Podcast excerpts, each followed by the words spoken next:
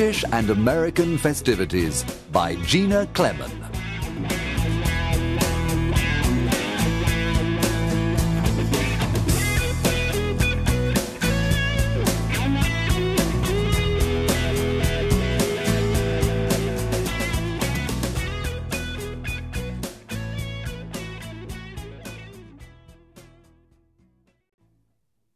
Introduction How much do you know about British and American festivities? Do you know that ancient pagan customs are still part of some festivities? This book tells you about the most important festivities of the year, their origins, and how they are celebrated. You will notice that some festivities are celebrated only in Great Britain and others only in America. You will also notice that Americans love big celebrations with parades and marching bands. If you want to know more about a festivity, you can contact the internet sites listed on page 112. Chapter 1 Columbus Day The second Monday of October is Columbus Day. This festivity is celebrated only in the United States of America. Why?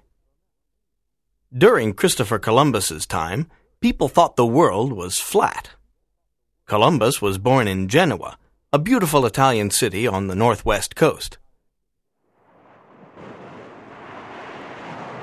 For many years he watched ships leave the port of Genoa.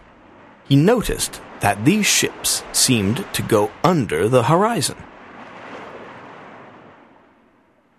He was convinced that the world was round, but no one believed him.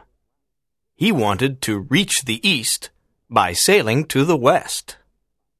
Queen Isabella and King Ferdinand of Spain believed Columbus's theory. They gave him three ships, the Santa Maria, the Nina, and the Pinta, to travel and test this theory. Columbus was an expert navigator. After a long and difficult voyage, he and his men reached the North American continent on the 12th of October, 1492. The famous Italian explorer discovered the New World.